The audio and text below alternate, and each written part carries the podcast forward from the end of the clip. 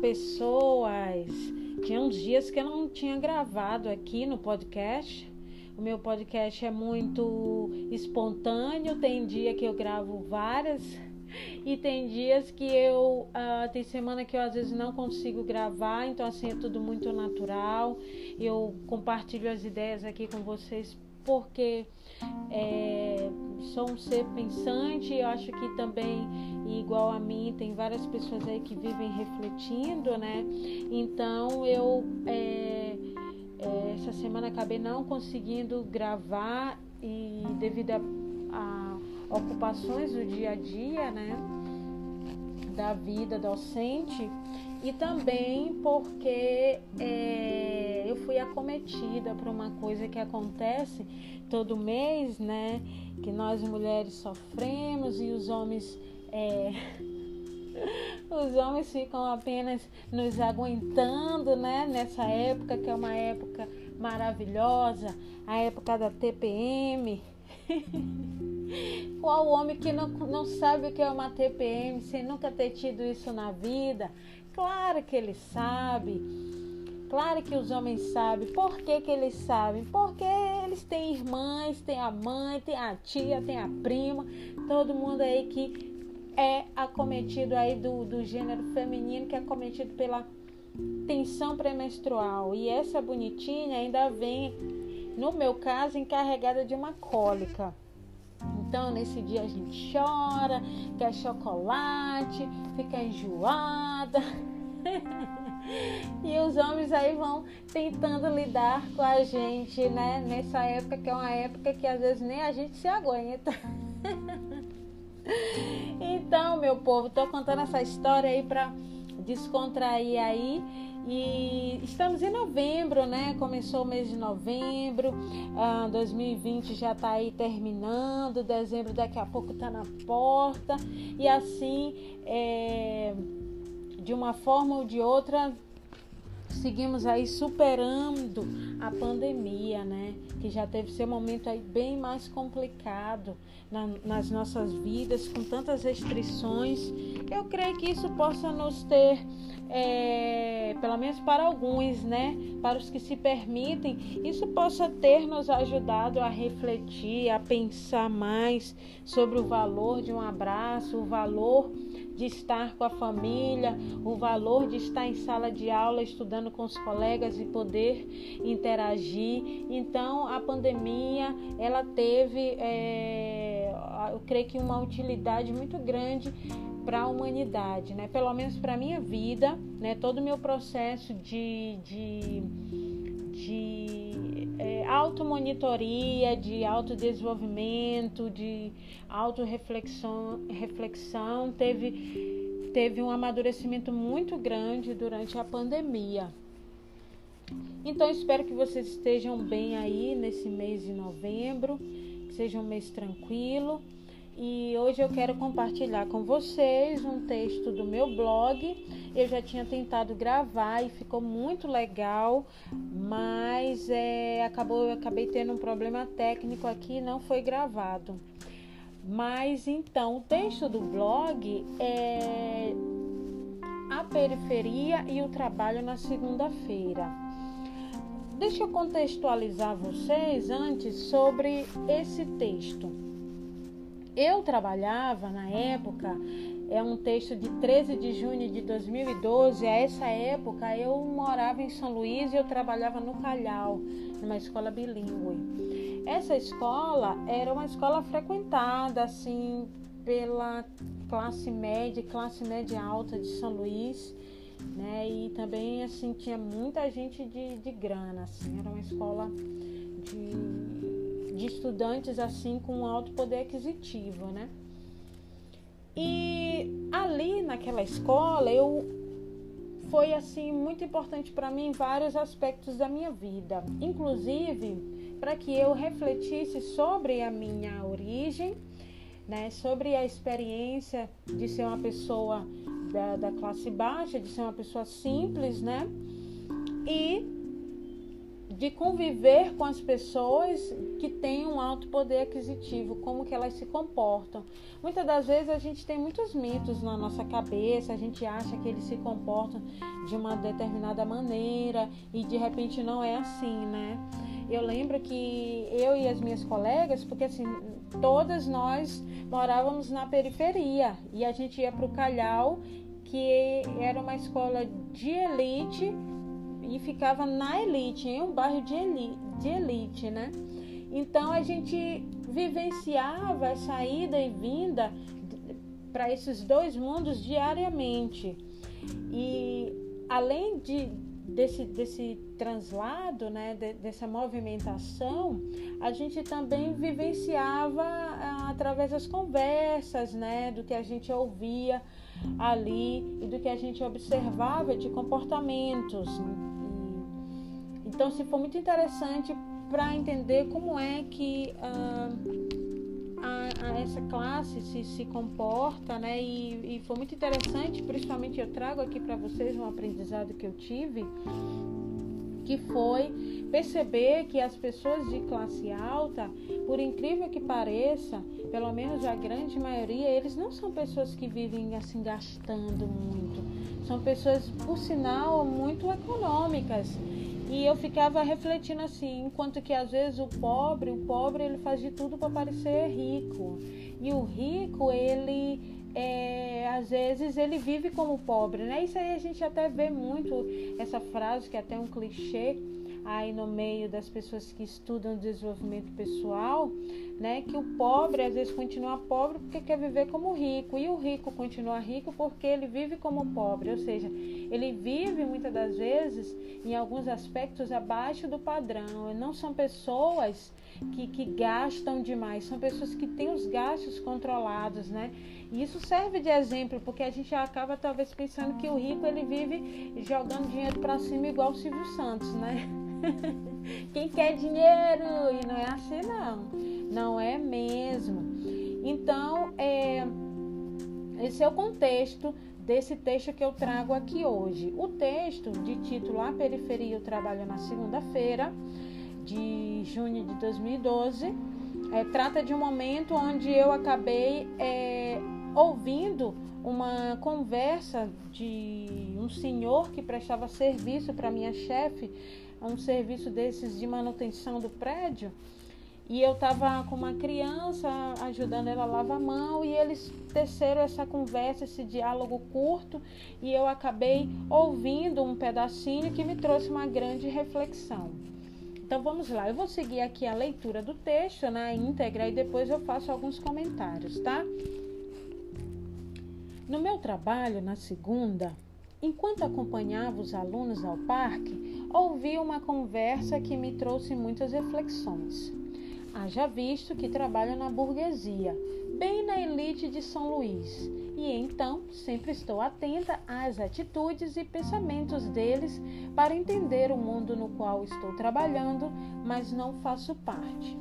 Então, uma das minhas chefas perguntou a um senhor que sempre presta serviço à empresa: Ei, e aquele negócio que eu lhe pedi, o senhor fez?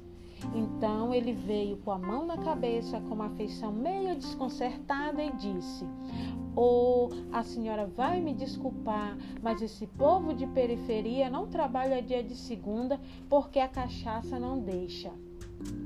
Já liguei para o rapaz e já até fui na casa dele, mas ele disse que não daria porque ontem foi jogo e ele bebeu demais, está de ressaca.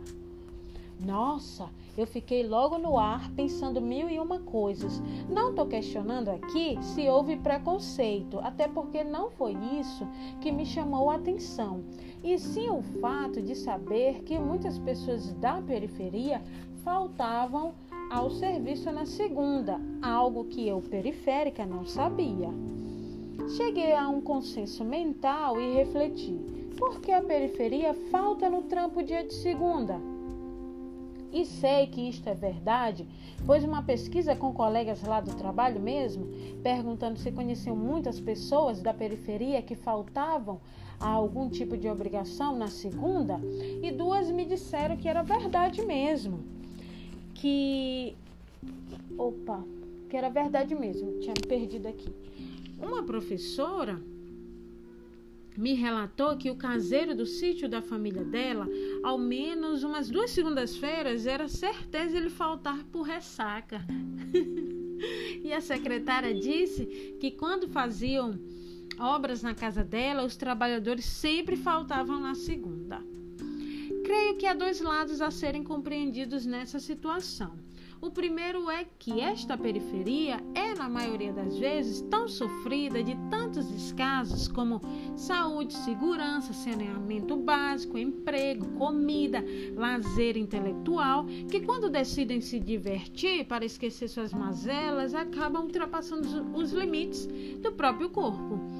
E o segundo lado, que serve até como um conselho aos meus irmãos periféricos, é que, na, que não podemos descuidar dos nossos compromissos profissionais e se concentrar apenas no lazer da vida, pois se assim for, nunca se sairá da periferia para desfrutar de igual para igual com a elite os prazeres de uma vida confortável financeiramente. Foi muito interessante ter podido descobrir e refletir sobre este fato, ainda que eu não estivesse na conversa, e também deixar um empurrãozinho para minha galera da periferia não faltar ao trabalho na segunda devido à ressaca, pois precisamos vencer e unidos jamais seremos vencidos. Avante periferia!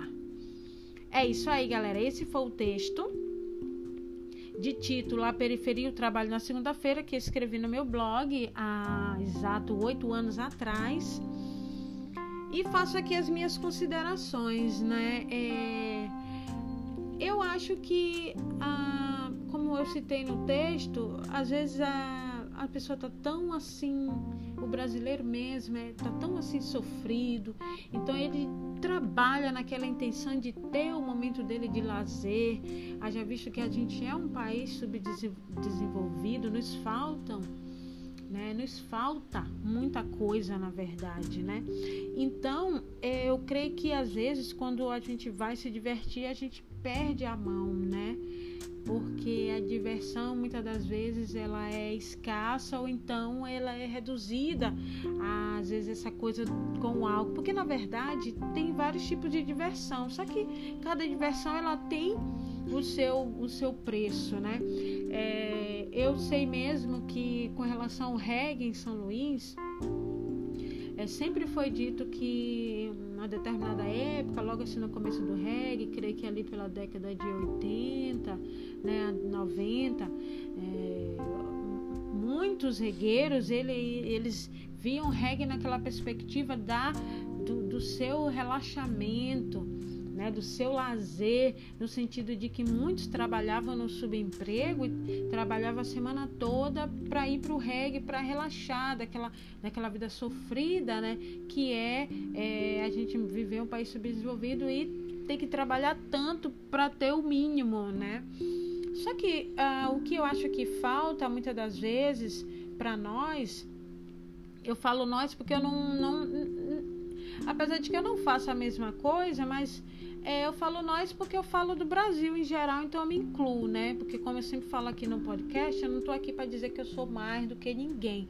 Eu sou apenas uma pessoa que fica refletindo sobre as coisas e gosta de trazer isso para as pessoas e encontrei minha forma de trazer aqui no podcast. E eu acho que falta para gente aqui no Brasil ter um pouquinho de reflexão e consciência de que assim eu tenho que me divertir, mas eu tenho que equilibrar essa diversão. Então, por outro lado, apesar de saber que muitas pessoas, é, quando elas vão se divertir, elas já estão tão cansadas de tanto esforço na semana, que quando elas se divertem, elas perdem a mão e no outro dia elas não aguentam e, e e cumprir seus compromissos, que eu acho que também não é uma coisa legal, né? E aí que entra o equilíbrio, é eu saber que eu tenho compromisso a cumprir e eu é, pensar em uma forma de lazer onde eu, onde eu me divirto e não tenha que descumprir é, o compromisso que me traz o ganha-pão, que me traz até mesmo o próprio lazer.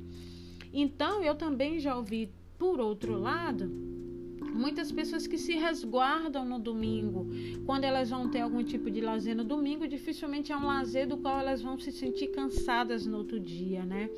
Então, é, domingo normalmente muitas pessoas já preferem assim não sei lá, pegar só uma praia de manhã, mas não beber ou não fazer muito esforço para ficar inteiro para aguentar a semana, né? Porque normalmente quando a gente não começa a semana bem, a gente passa a semana toda se arrastando, né? Eu, eu particularmente, quando eu cantava, tinha um dia que eu não gostava de cantar, era no domingo, porque eu trabalhava muito cedo e aí eu parece que eu nunca conseguia recuperar aquele aquele sono.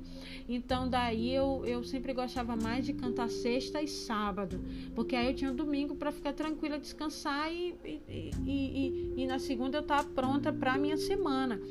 Porque afinal de contas, é ser ponderada nunca é demais, né? Então eu acho isso que é a dica que fica, é que é, que a gente possa ter um equilíbrio quando a gente vai se divertir, né? Ah, tem a sexta o sábado, né, já para ter atividades onde exija mais do corpo e de repente no domingo já uh, ver um cinema ou então assistir um filme em casa com a família ou então só pregar uma praia de manhã enfim eu, cada um sabe o que, que é melhor para o seu corpo mas que no domingo né a pessoa é, é, fazer uma atividade do, na qual uma atividade de lazer da qual no outro dia ela sequer vai conseguir ir para o trabalho é, no mínimo, assim, uma irresponsabilidade, né? É, com ela, com o trabalho dela, com as obrigações que dependem dela, né? Então, essa foi a minha reflexão sobre a periferia o trabalho na segunda, né? Que, que, que, que nós periféricos, né? Que a gente possa ter esse equilíbrio uh, em buscar o nosso lazer, que é fundamental, a saúde mental de qualquer pessoa, mas que a gente também possa ter o equilíbrio para que a gente esteja em condições, né, em, com a mente sã e o corpo sã, são para continuar o trabalho na segunda-feira. Valeu, galera. A gente se encontra na próxima.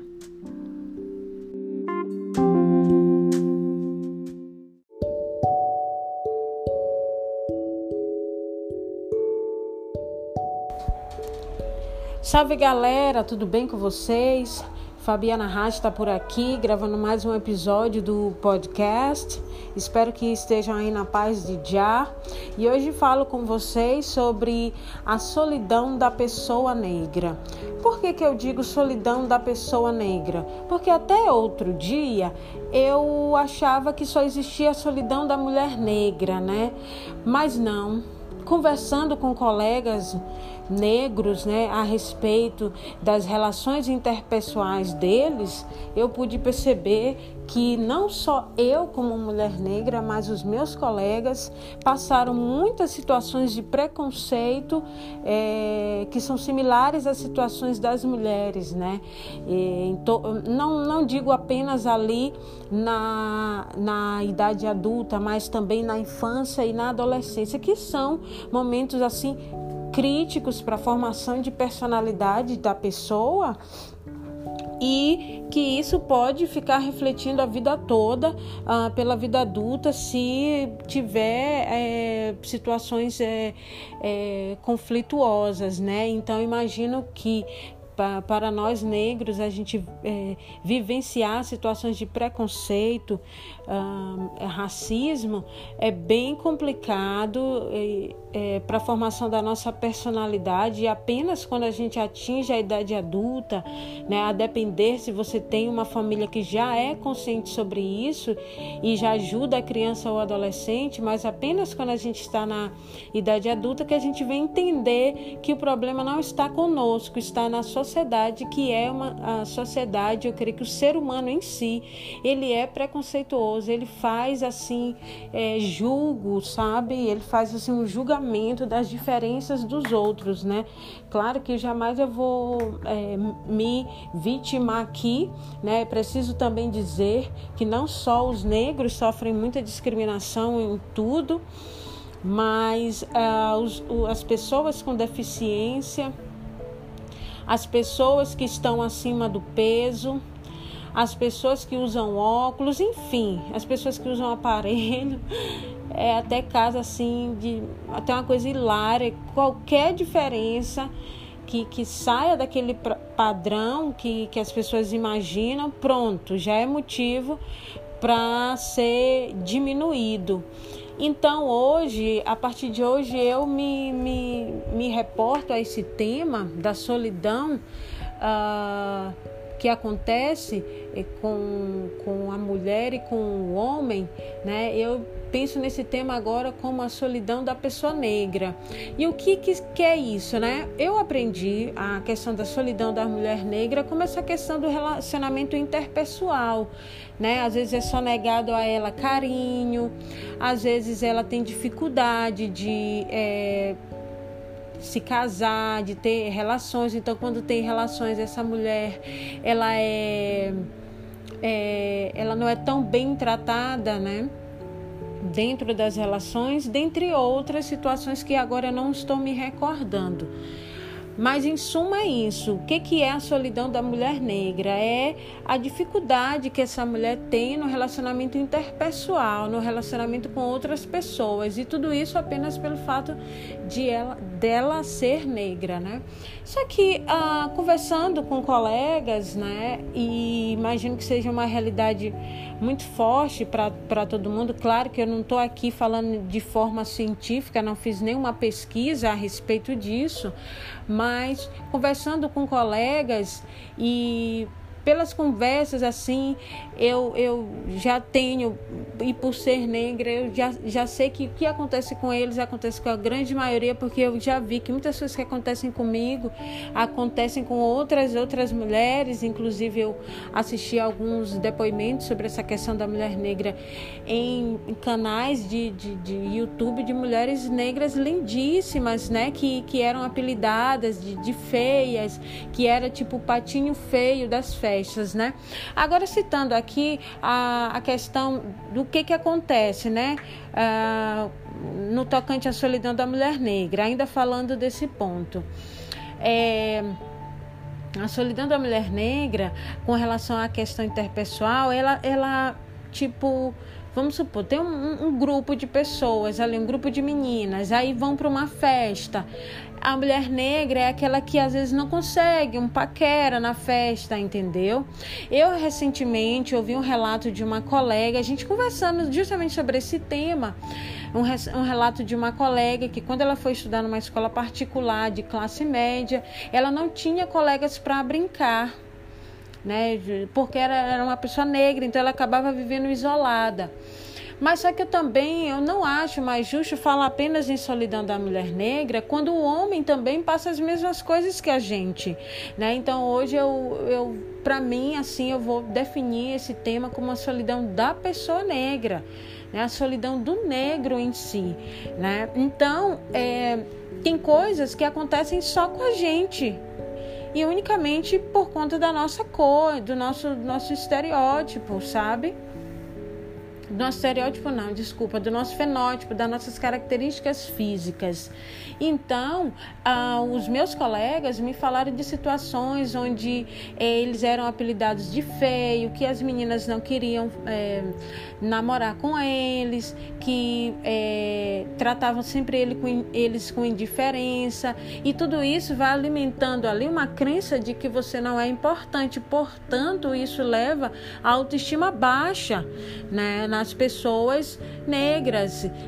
Claro que obviamente não deve ser em todas, mas sim, se tratando do Brasil, que é um país bem preconceituoso, é, eu creio que todo mundo aí, né, é, a grande maioria tem uma história para contar sobre todas essas questões que a gente vivencia na, na infância e na adolescência. Eu, por exemplo, apenas na idade adulta, eu é, vim começar a entender o que era que acontecia comigo e que isso tinha um nome que era justamente a solidão da mulher negra, mas é, eu acho que é preciso abarcar também os homens, porque ah, os homens são, eles são é, também hipersexualizados como a gente. A mulher negra, ela é, ela é vista como uma mulher do, do, do sexo quente, né? Como se nós fôssemos sempre boa de cama. Eu nunca vi dizer que é, o desempenho sexual da pessoa tem a ver com a pele, né? Mas os seres humanos, eles têm essa capacidade de criar essas coisas assim, bem, bem assim, as coisas que não se pode provar, entendeu? E não há nenhuma comprovação disso, está claro e explícito que é um preconceito enorme.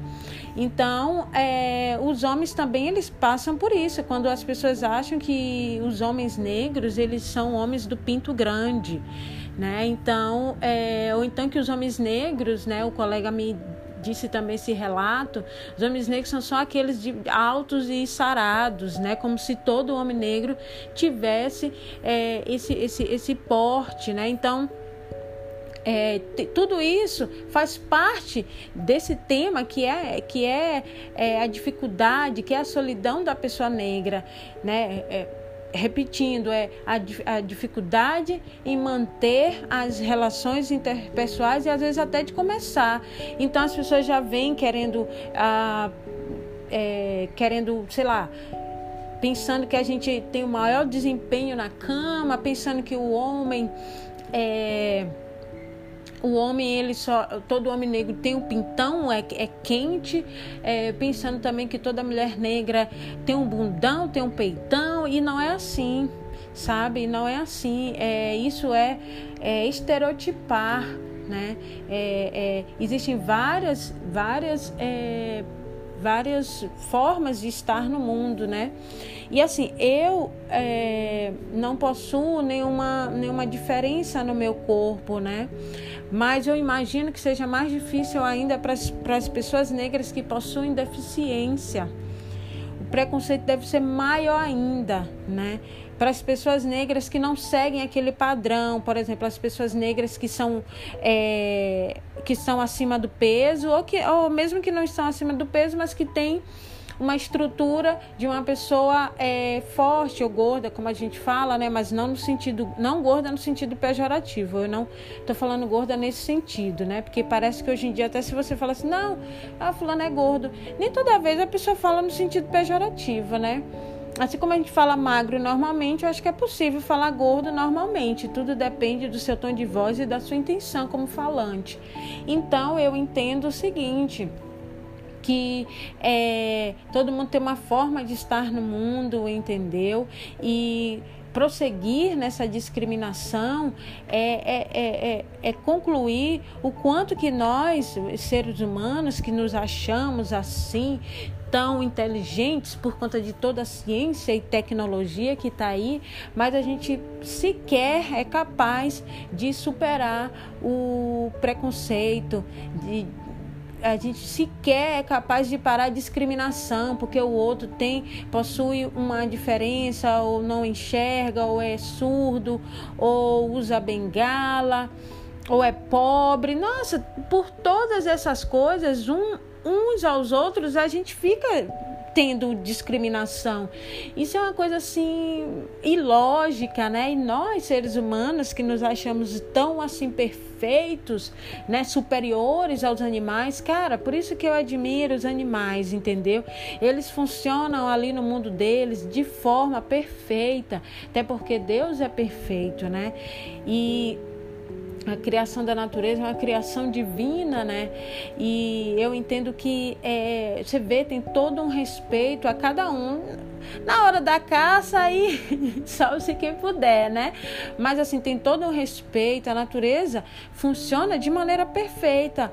E nós, seres humanos, que nos achamos assim, de que é elevado, e porque o animal é isso, o animal não entende tudo, mas o animal muitas das vezes retribui até melhor o carinho né, que, que, que se dá para ele, e, e, e contrapondo-se então à ingratidão de seres humanos, que às vezes você faz tudo por ele e quando aí tem filho que mata a mãe, tem, tem empregado que mata a chefe, tem gente que faz trairagem, aí é o homem que pega a mulher da, da do, do irmão, do colega, enfim, todas essas deslealdades aí vêm de nós, seres humanos, que nos achamos assim, tão superiores, entendeu? Eu é, vou continuar admirando os animais e não tiro em nenhum momento a razão das pessoas que tratam muito bem seus animais, que algumas até relatam que é, hoje em dia preferem dar amor para um animal do que às vezes ficar ali é, se, se estressando com outros seres humanos que muitas das vezes são dotados de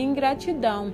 Graças a Deus nesse mundo que ainda tem muita gente do bem, muita gente legal, porque senão a gente vivia num verdadeiro caos, cheio de pessoas assim de natureza má, que adoram discriminar, que adoram ter preconceito e adoram destruir com a autoestima dos outros. Então essa é a minha reflexão que vocês possam pensar e que a partir é, de hoje e a partir de sempre, né, que a gente possa estar tá aí é, levando o um mundo mais empático e fazendo um mundo melhor aí durante a nossa existência nessa terra.